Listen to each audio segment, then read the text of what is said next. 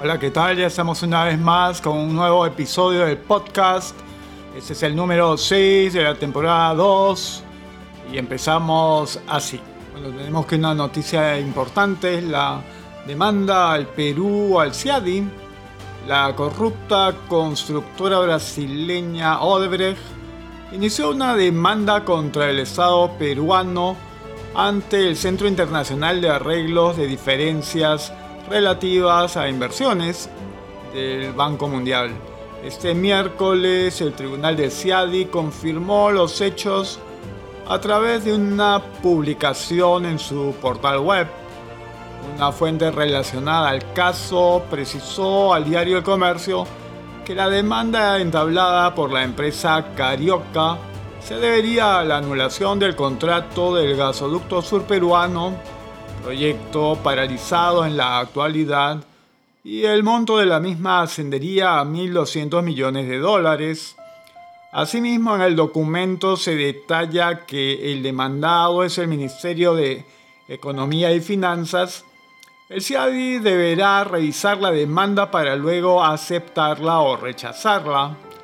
Recordemos que en el año 2017 el consorcio integrado por Odebrecht 55%, Enagas 25% y Graña y Montero 20%, perdió la licitación del proyecto gasífero al no demostrar tener el financiamiento necesario para la ejecución de la obra.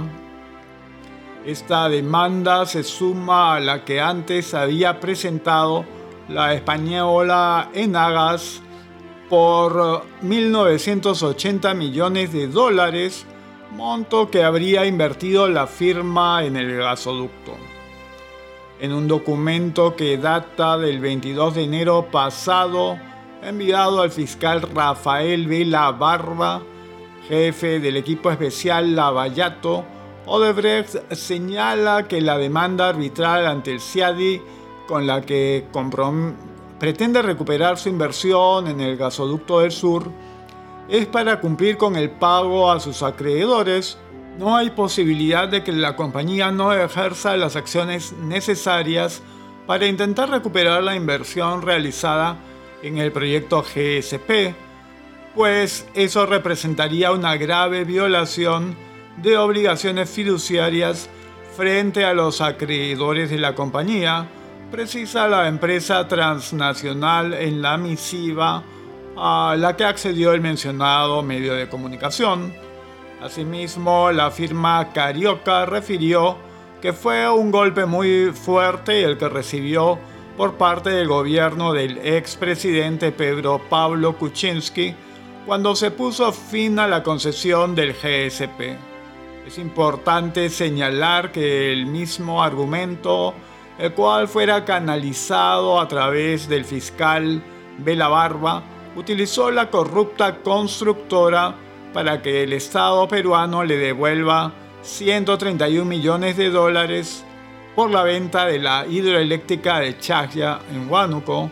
Según arguyó la compañía transnacional, necesitaba ese monto para pagar, entre varias de sus deudas, a la empresa GR Compliance, que descifraría todo lo contenido en los servidores MyWebDay y Drowses. De lo contrario, amenazó patearía el tablero e incumpliría con el acuerdo de colaboración eficaz que la compromete a entregar información de relevancia para las investigaciones fiscales. No obstante, R-Compliance no ha podido desencriptar el servidor MyWebDay.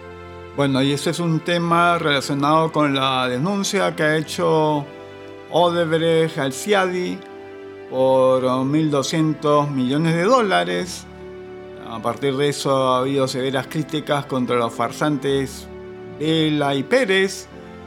Y por supuesto se les ha tildado incluso de traidores a la patria. Mientras tanto, los sectores fanatizados de izquierda y la gente alineada con el gobiernismo vizcarrista ha defendido pues a capa y espada, ¿no? Dice así, Romero Caro denuncia negociaciones secretas. Si bien la presentación de Odebrecht de una demanda contra el Estado peruano ante el CIADI por el caso del gasoducto sur peruano fue una sorpresa para la ciudadanía, no fue así ni para el gobierno ni para la fiscalía, advierte el economista Manuel Romero Caro, y es que Odebrecht, el Ministerio de Economía y Finanzas y el de Energía y Minas venían negociando un acuerdo para postergar la venta de vencimiento de la fecha de vencimiento del plazo al amparo del convenio de promoción y protección recíproca de inversiones con Bélgica. Esto implicaba, según el experto, la prescripción de un derecho de acción de la constructora brasileña para recuperar la inversión realizada en el contrato de concesión gasífera. Ante la falta de un acuerdo, Odebrecht S.A. envía al fiscal Rafael Vela una carta fechada el 22 de enero de este año en la que informan que al estar inmersos en un proceso concursal en Brasil, no hay posibilidad de, de, que la compañía no ejerza las acciones necesarias para intentar recuperar la inversión realizada en el proyecto Gasoducto Sur Peruano, pero eso representaría, pues eso representaría una grave violación de las obligaciones fiduciarias frente a los acreedores, razón por la cual presentaron la demanda contra el Estado peruano ante el CIADI, precisa Romero Caro. Vela respondió dos días después solicitando a la mayor brevedad posible una copia de la demanda ante CIADI a fin de evaluar la compatibilidad o no de ese documento con el reconocimiento de responsabilidad de la persona jurídica Norberto Odebrecht S.A. en el caso número 12-2017-gasoducto surperuano. De otro lado, Vela informa que Odebrecht, mediante acta fiscal de entendimiento mutuo para la culminación de colaboración eficaz, reconoce y acepta la comisión de hechos ilícitos en la carpeta fiscal 12-2017. Sin embargo, hay que precisar que Odebrecht solo reconoce hechos ilícitos, no necesariamente ilegales. En realidad lo que interesa en el caso del GSP es que Odebrecht acepte haber entregado sobornos a funcionarios lo que activaría el incumplimiento de la cláusula anticorrupción y devolvería gratis al Estado todos los bienes de la concesión.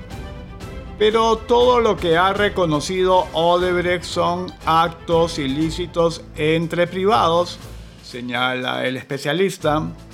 Además, para activar la referida cláusula hay que probar el soborno, y para eso la Fiscalía tiene que acusar pero producto del muy poco interés de dicha entidad por activar el caso del gasoducto, hasta ahora no lo hacen. Todos sabemos que cuando Vela recibió del fiscal Hamilton Castro la investigación del gasoducto, la congeló y solo la volvió a activar cuando llegó la información del portal ecuatoriano La Posta, que informaba sobre diversos pagos efectuados desde la caja número 2. Un claro ejemplo del desinterés del equipo Lavallato lo relata Ricardo Uceda, jalando a barata la República 2801-2020, cuando manifiesta que en el 2017 efectivamente ya se había pedido el testimonio de barata para el caso, le respondieron en diciembre del 2018 que debía suscribirse la parte peruana un acuerdo para no incriminar al colaborador eficaz por lo que dijera, pero desde la Fiscalía peruana no hicieron nada. El 26 de diciembre del 2019, los brasileños preguntaron oficialmente si todavía querían que Barata declarara en el caso. Recién en enero del 2020, más de dos años después, la gestión fue reactivada, señaló Romero Caro. Bueno, y el 7 de febrero se informaba lo siguiente con respecto a Odebrecht. Se dice que impide apoyo suizo al Perú. Además de ocultar más de 20 obras conseguidas mediante sobornos, de contradecirse en varias declaraciones y demandar al Perú por 4 mil millones ante el Centro Internacional de Arreglo de Diferencias Relativas a Inversiones, Odebrecht también ha estado impidiendo el acceso a los servidores informáticos donde está todos los codinomes de sus cómplices.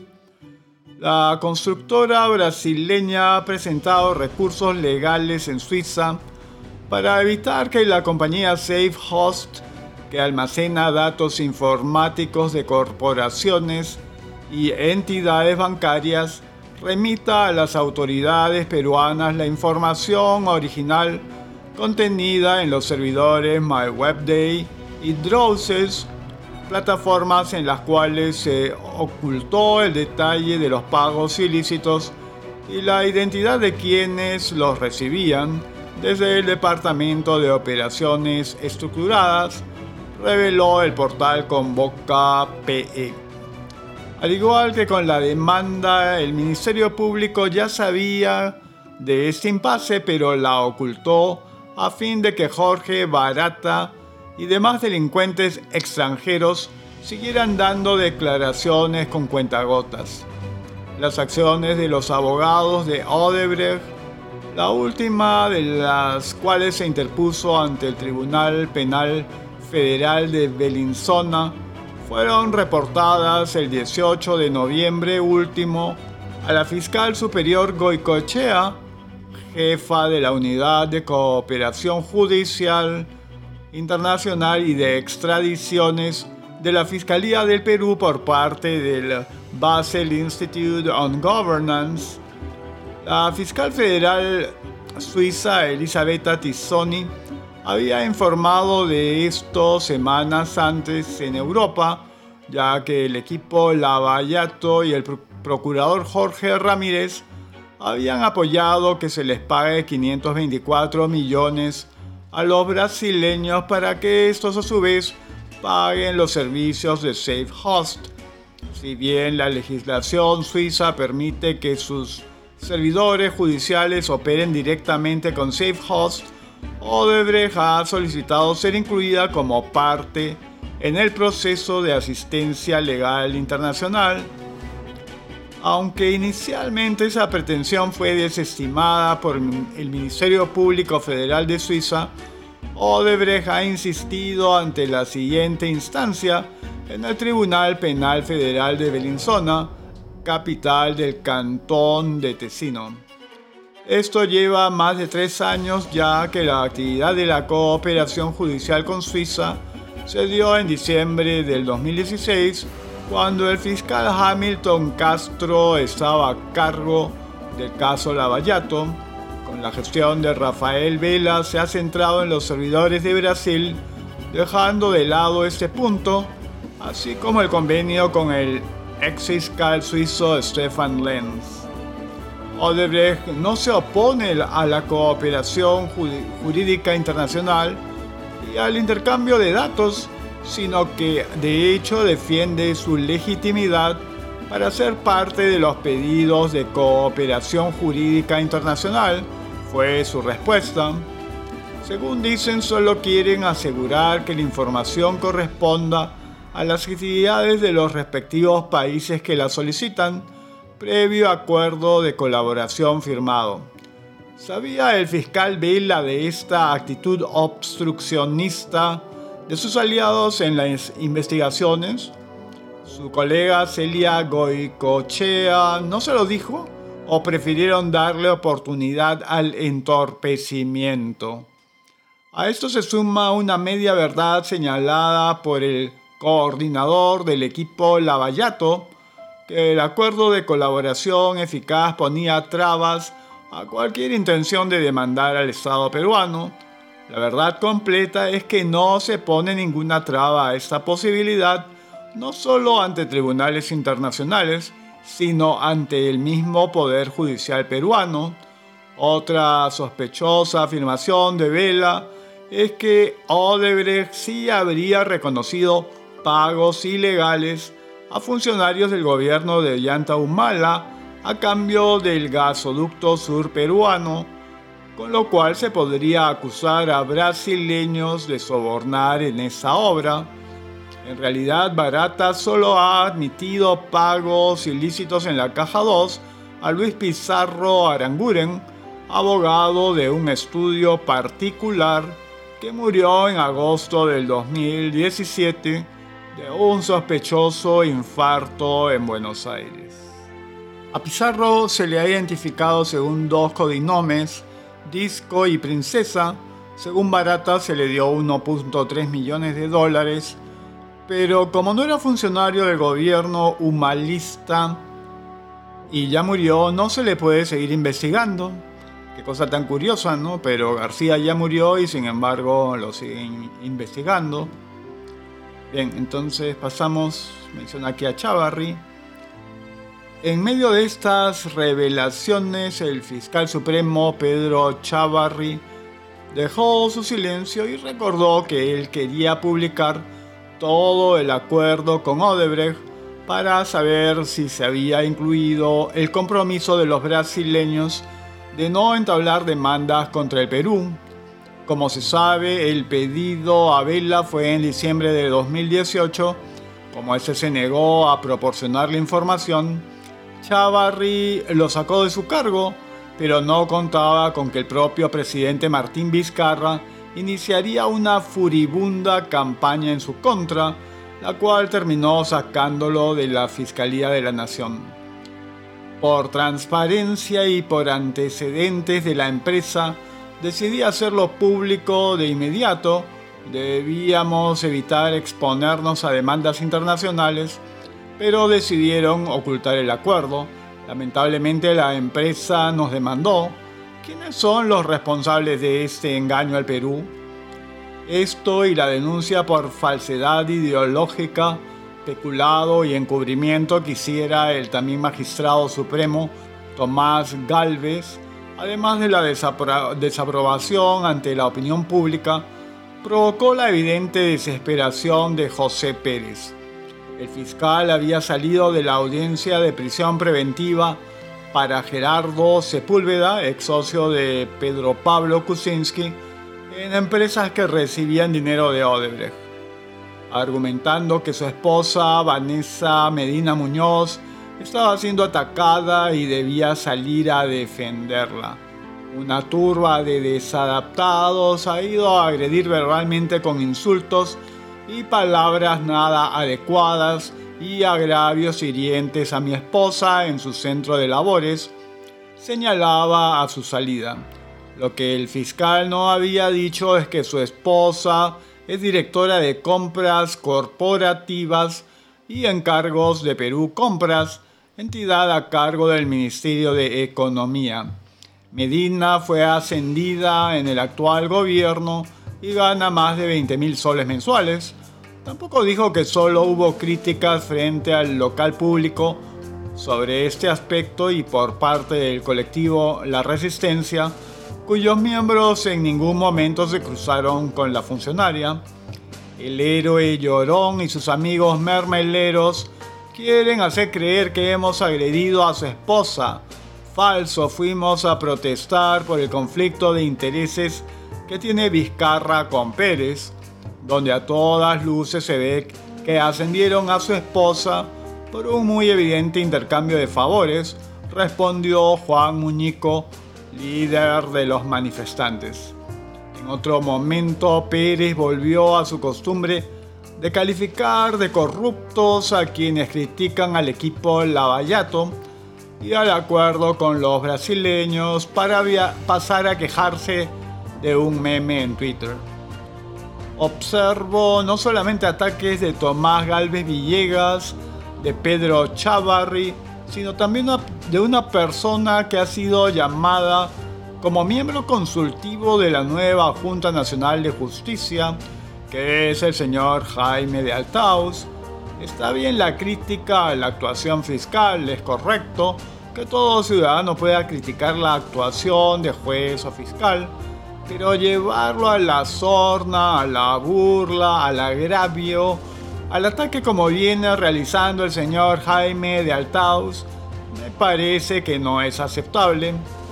Para Pérez los memes en redes sociales son ataques y agregó que el periodista podría tener injerencia en el proceso de evaluación o ratificación de magistrados. ¿Cuál es el mensaje que, nos está dando Jaime de Altaos con esos ataques a nuestro trabajo? Que no es una persona imparcial y la Junta Nacional de Justicia debería tomar nota de la actuación que está tomando esta persona. En conversación con Expreso de Altao se sorprendió, se mostró sorprendido por la reacción de su meme en Twitter y recordó que jamás ha caído en el ataque personal. Lo que yo he formulado siempre son críticas fundamentadas, argumentadas en mis artículos, también en los tweets. Claro, los tweets son más sintéticos, me parece que hay intolerancia a la crítica. Es el maniqueísmo primario que considera que todo aquel que discrepa tiene intereses o está parcializado con la corrupción. El analista añadió que él considera, al igual que la mayor parte de penalistas, que el equipo Lavallato está equivocado cuando concentra sus esfuerzos en los aportes de campañas, porque se puede forzar la figura de lavado de activos con el famoso pitufeo. Asimismo que la insistencia en prisiones preventivas no ayuda a las investigaciones. Yo creo que el fiscal está completamente desenfrenado, debería calmarse y ajustar sus estrategias a derecho en relación con sugerencias de que me retire del Consejo Consultivo de la Junta Nacional de Justicia porque podría tener injerencia en la evaluación que se haga de su desempeño me sorprende su desconocimiento de lo que es un consejo consultivo que se reúne una vez cada dos meses, más o menos, y que nunca ve casos particulares ni tiene capacidad alguna de influir y menos de resolver. Bueno, y esa es una información del domingo 9 de febrero y que pinta de cuerpo entero lo que es la farsa de la pretendida lucha contra la corrupción por parte de Martín Vizcarra. Dice así, tal parece que un escándalo no es suficiente tras la demanda de Odebrecht al CIADI con la reclamación de 1.200 millones de dólares.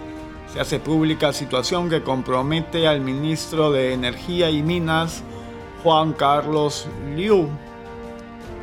El Ministerio de Energía y Minas, actualmente a cargo de Juan Carlos Liu Johnson, es un sector clave en torno al proyecto Gasoducto del Sur y un actor fundamental frente a la demanda arbitral iniciada por Odebrecht contra el Estado peruano e incluso parte de las negociaciones antes de que la constructora brasileña decidiera adoptar tal medida ante el Centro Internacional de Arreglo de Diferencias Relativas a Inversiones. Un informe de Panorama reveló ese domingo que Liu Johnson, a través de su empresa Conasac, realizó consultorías para Odebrecht.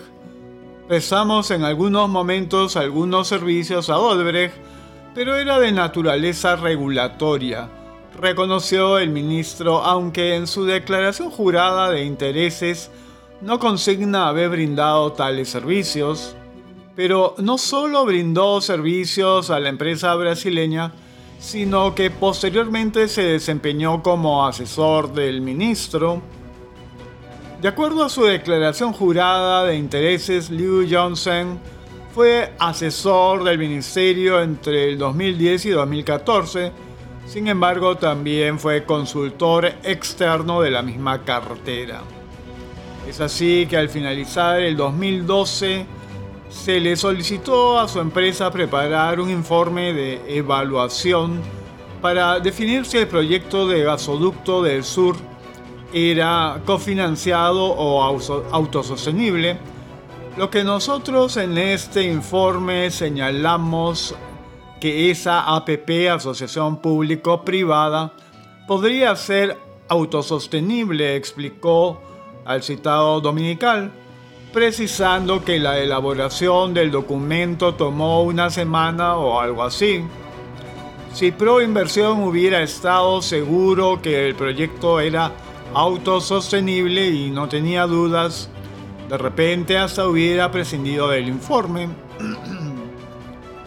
Lo que de alguna manera nosotros evaluamos fue si los ingresos que podían provenir de las tarifas podían cubrir, eventuales costos del sistema, explicó.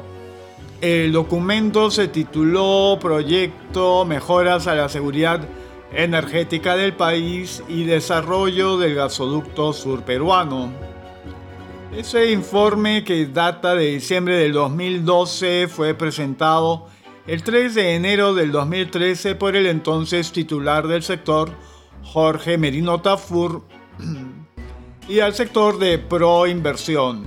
Merino solicitó además incorporarlo al proceso que dio origen a la licitación del gasoducto adjudicado en el 2014 al consorcio Gasoducto Sur Peruano que encabezó Odebrecht.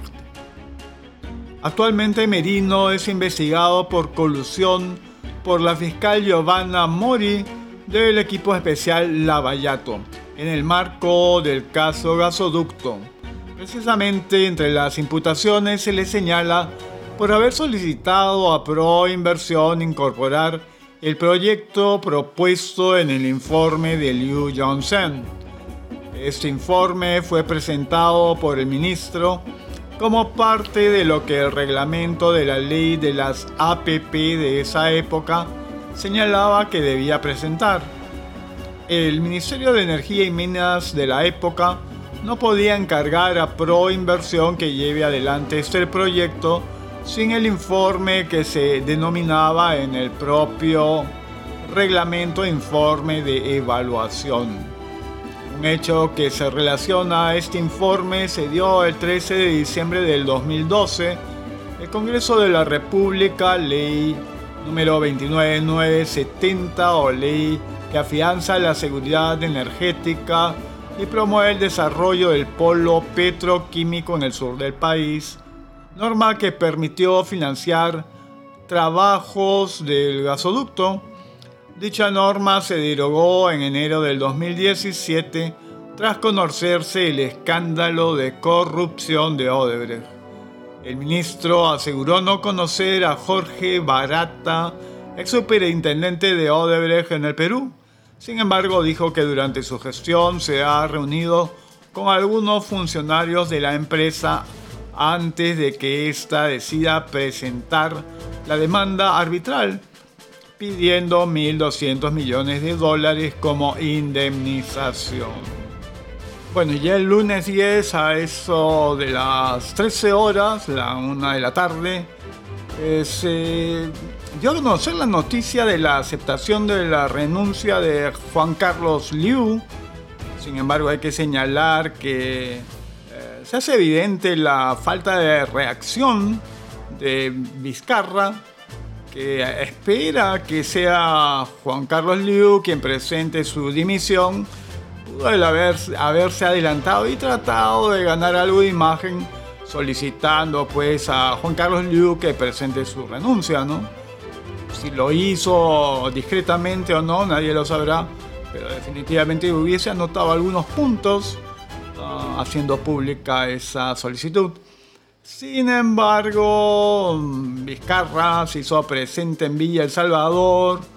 Bueno, no exactamente una aparición muy afortunada, puesto que a esta altura ya hay 26 muertos y se ha presentado con un retraso de algo más de, de medio mes pero la encuestadora Datum dice que tiene una aprobación del 63%, cosa que a esa altura nadie toma en serio, ¿no? Las encuestadoras están realmente con una credibilidad muy pequeña, eh, tal como van las cosas y esta mezcla de de sucesos, ¿no? Por un lado, la demanda frente al CIADI por parte de Odebrecht y el asunto que se hizo público de Carlos Liu con su caída final por presentación de renuncia para un gobierno que tiene bastantes eh, ministros que han caído en desgracia y han tenido que renunciar.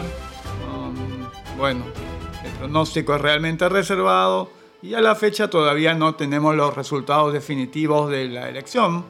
Cosa sorprendente, ¿verdad? Bueno, eso es todo lo que tenemos por ahora. Es así como terminamos el episodio número 6 de la temporada número 2 del podcast y entonces estaremos regresando pronto.